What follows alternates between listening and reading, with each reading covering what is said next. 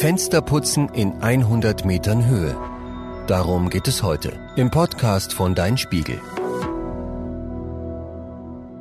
Die Elbphilharmonie in Hamburg ist ein besonderes Gebäude. Wer dort die Fenster putzt, muss schwindelfrei sein und gut klettern können.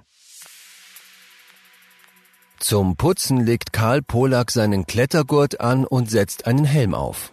Denn es ist kein normales Haus, bei dem der 32-Jährige heute die Fenster sauber macht.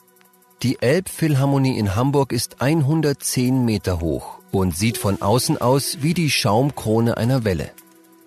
Unten besteht das Gebäude aus Backstein. Oben sind alle Seiten komplett aus Glas. Und dieses Glas ist nicht überall gerade, sondern auch an einigen Stellen geschwungen. Viel Arbeit für die Fensterputzer. Bevor Karl Polak und seine Kollegen loslegen können, müssen sie einiges vorbereiten. An ihren Klettergurten baumeln Karabinerhaken und Geräte zum Abseilen. Weil die Fensterputzer heute wieder lange in der Luft hängen werden, befestigt jeder ein Sitzbrett an seinem Gurt. Darauf kann man sitzen wie auf einer Schaukel. Auch ihre Putzbürsten befestigen die Männer an Karabinerhaken. Würden sie herunterfallen, könnten sie die Menschen verletzen, die vor der Elbphilharmonie herumlaufen. Damit das nicht passiert, sind dort zusätzlich Netze aufgespannt. Vom Dach des Gebäudes hängen lange Seile, die bis zum Boden in der Hamburger Hafen City reichen. Ein Kollege von Karl hat die Seile am Morgen auf dem Dach festgemacht. Um nach oben zu kommen, klinken sich die Männer in den Seilen ein. Jeder hat eine Seilwinde mit Motor dabei. Mit einem Knattern starten die Geräte. Langsam ziehen sie den Putztrupp nach oben. Einige Minuten dauert es, bis alle an der Kante des Dachs angekommen sind. Oben schließen die Männer ihre Putzbürsten an Schläuche an, die vom Dach hängen. Das Wasser, das sie zum Putzen brauchen, kommt dann direkt aus den Bürsten. Die Männer tragen Gummistiefel. Das Wasser läuft an den Scheiben runter. Ohne Gummistiefel hätten wir hinterher nasse Füße, sagt Karl Polak. Geputzt wird mit Osmosewasser. Normales Leitungswasser läuft auf dem Dach durch eine Maschine, die den Kalk und alles andere im Wasser herausfiltert. Wer mit so sauberem Wasser putzt, braucht kein Reinigungsmittel. Die acht Männer schweben in einer Reihe nebeneinander. Jeder schrubbt die Scheibe vor sich und lässt sich dann Meter für Meter nach unten. Eineinhalb bis zwei Stunden dauert es, bis die Fensterputzer einen Durchgang vom Dach hinunter bis zum unteren Ende der Glasscheiben geschafft haben. Wenn alle wieder am Boden angekommen sind, fährt ein Kollege drinnen mit dem Fahrstuhl, steigt ein paar Treppenstufen hoch und hängt auf dem Dach die Seile einen Abschnitt weiter nach rechts. Dort beginnt die Arbeit dann von vorn. Bis die Scheiben auf allen Seiten sauber sind, brauchen die Männer drei Wochen. Mindestens. Denn wenn der Wind im Hamburger Hafen zu stark ist, können sie nicht arbeiten. Bis Windstärke 6 geht es. Aber schon wenn ein leichter Wind weht, müssen wir uns mehr konzentrieren sagt Karl. Auch die Sonne beeinflusst seine Arbeit. Wenn es sehr hell ist, geht das Putzen nur mit Sonnenbrille. Und selbst dann ist es anstrengend, den ganzen Tag auf die grellen Glasscheiben zu schauen.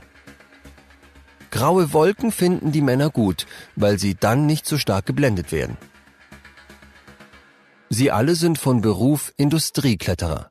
Karl Polak hat eine Ausbildung zum Forstwirt gemacht und ist dabei auf Bäume geklettert. Inzwischen arbeitet er vor allem an hohen Gebäuden, an Hochhäusern, Kraftwerken und Fabriken. Ich arbeite überall da, wo man sonst nicht hinkommt, sagt er. Meistens macht er kleinere Reparaturen, zum Beispiel an Dächern oder Aufzügen. Wenn er putzt, dann oft besondere Gebäude wie die Elbphilharmonie. Einmal habe ich die Wände einer Zuckerfabrik von innen geschrubbt. Das war eine klebrige Angelegenheit. Zur Elbphilharmonie kommt er dreimal im Jahr. Seine Kollegen und er sind dort auch manchmal für die Inspektion zuständig. Das heißt, sie schauen, ob alle Scheiben in Ordnung sind. Entdecken Sie dabei einen Schaden im Glas, machen Sie davon ein Foto. Wenn es geht, repariert Karl kleine Schäden sofort, etwa wenn eine Dichtung zwischen zwei Scheiben kaputt ist. Dafür hat er dann eine Silikonspritze in seinem Materialbeutel, der auch an seinem Klettergurt hängt.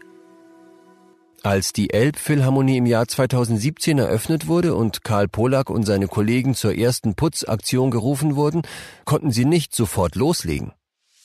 Wir haben uns erst einmal überlegt, wie sich so ein Gebäude überhaupt putzen lässt. Wir mussten einen richtigen Plan machen, erzählt Karl. Mittlerweile sitzt jeder Handgriff. Wenn die Kollegen heute in der Luft hängen, quatschen sie auch mal oder hören Rockmusik. Einer hat eine Lautsprecherbox an seinem Klettergurt befestigt. Drinnen in der Elbphilharmonie wird vor allem klassische Musik gespielt. Passend dazu haben vier der Fensterputzer zusammen mit einer Geigerin ein Video zu einem Window Waltz, also einem Fensterwalzer, aufgenommen.